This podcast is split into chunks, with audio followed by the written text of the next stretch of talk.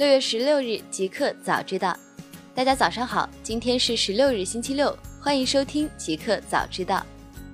刚发生，OFO 全面取消信用免押金，购九十五元福利包才可享免押金骑行。六月十五日，共享单车品牌 OFO 进一步取消了在上海、杭州、广州、深圳、厦门五个城市的信用免押。对此，OFO 方面表示，这并不是意味着变相取消免押金服务，应该是在尝试建立自己的信用体系。这次调整是其中一步。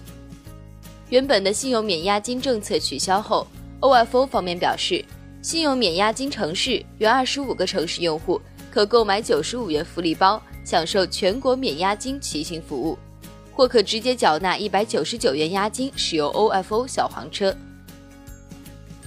百度二十天新增公立医院品牌保护七千五百个。六月十五日下午消息，百度方面今日对外表示，截至六月十三日，百度对公立医院名称及简称的品牌保护总量达到两万九千六百六十八个，过去二十天内新增七千五百七十一个。用户未来在百度搜索相关公立医院名称及简称，搜索结果将优先显示医院官网，且不会出现商业广告。大公司，福布斯，Snap 股价将继续下滑，除非被苹果、谷歌收购。在2017年5月 IPO 首次公开招股以来，Snap 股价已下滑了百分之四十四。评级机构晨星的数据显示，Snap 百分之二十一的股票被卖空，与5月15日相比增长百分之十三点二。宾夕法尼亚大学沃顿商学院教授加德·艾伦认为。拯救 Snap 股价有两种可能的方式，一是 Facebook 遭到严格监管，或者是被苹果或谷歌收购，否则 Snap 股价反弹的机会很小。苹果正式进军好莱坞，媒体内容企业遭哄抢。近日，据媒体报道，苹果公司正在与爱尔兰一家名为 Cartoon Saloon 的动画工作室进行合作谈判。试图购买该工作室即将制作的一部动画电影的发行权。这部电影将作为苹果原创视频产品的一部分。此举被理解为苹果公司正式进军好莱坞的标志。事实上，苹果公司早就希望通过 iTunes 来售卖电影和节目，以提高苹果公司在娱乐行业的收入。而此前已经尝试性的制作了《顺风车卡拉 OK》和《应用星球》这两个节目。特斯拉市值再次超过六百亿美元，周四增加近二十二亿美元。在周四股价上涨十二点九四美元之后，特斯拉市值也明显提高。按三百五十七点七二美元的收盘价计算，特斯拉市值为六百零七点三九亿美元，已重回六百亿美元大关。按收盘时股价较前一交易日百分之三点七五的涨幅计算。特斯拉周四收盘时的市值较前一交易日是增加了接近二十二亿美元。英特尔开始为新 iPhone 生产基带，明年支持 5G。日经亚洲发文称，英特尔已经开始为新 iPhone 生产调制解调器芯片基带，并且承诺明年的 iPhone 能够用上 5G 基带。英特尔的下一代基带产品名为 XMM 八零六零，支持 5G 网络。但是由 iPhone 首发的可能性并不大，惠普、戴尔、联想、华硕和宏基等品牌的笔记本将会在明年早些时候搭载它。互联网，北京市发布限制外部车新政策，关于对部分载客汽车采取交通管理措施的通告发布。明年十一月一日起，外地牌照的车辆进入六环路以内道路和通州区全域均需办理进京通行证。每辆车每年最多办理进京通行证十二次，每次办理的进京通行证有效期最长为七天。目前，北京约有七十点九万辆外部号牌车辆长期在京使用。前程无忧百万条用户信息外泄，疑遭撞库。前程无忧用户信息在暗网上被公开销售，黑客甚至展示了部分样本数据，包括邮箱、密码、真实姓名。身份证号码、电话等。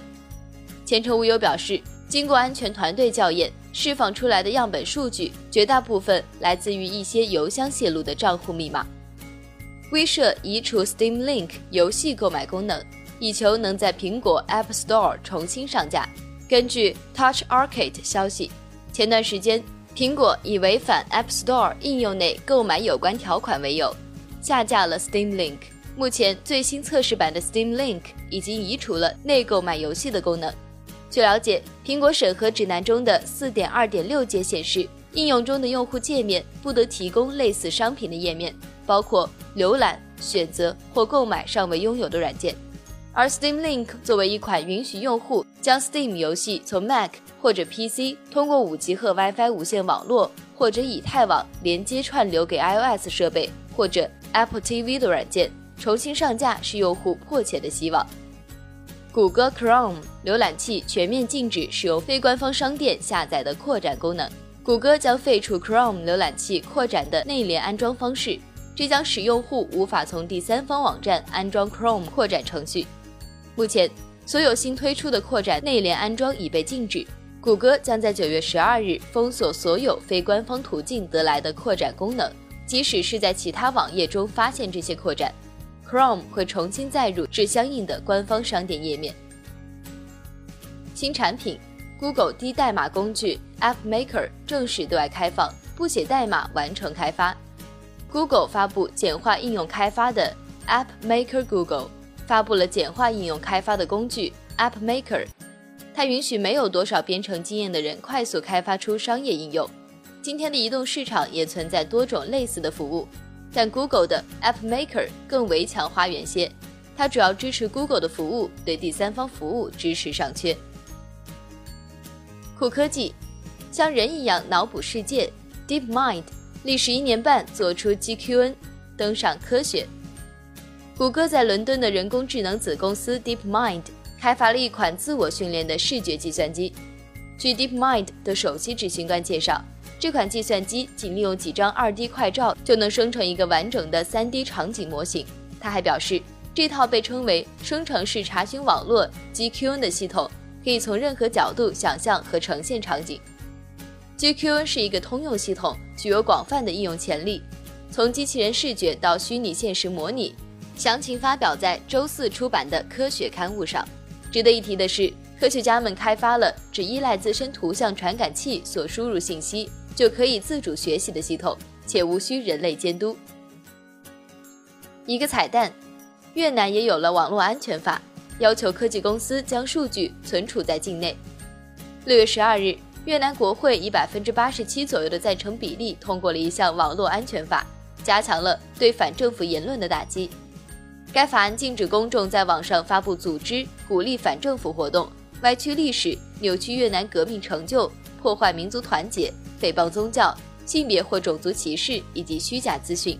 如果对任何违反网络安全法的行为进行调查，企业在收到书面请求后，必须向公安部提供用户数据。除了这些限制言论自由的规定外，法案还要求 Facebook、Google 等外国互联网公司在越南设立办事处，并将越南用户资料存储在越南当地。这些公司还必须配合当局。在二十四小时内删除所有当局认为违规的言论。目前，Google 和 Facebook 的越南用户数据都被存储在新加坡或香港。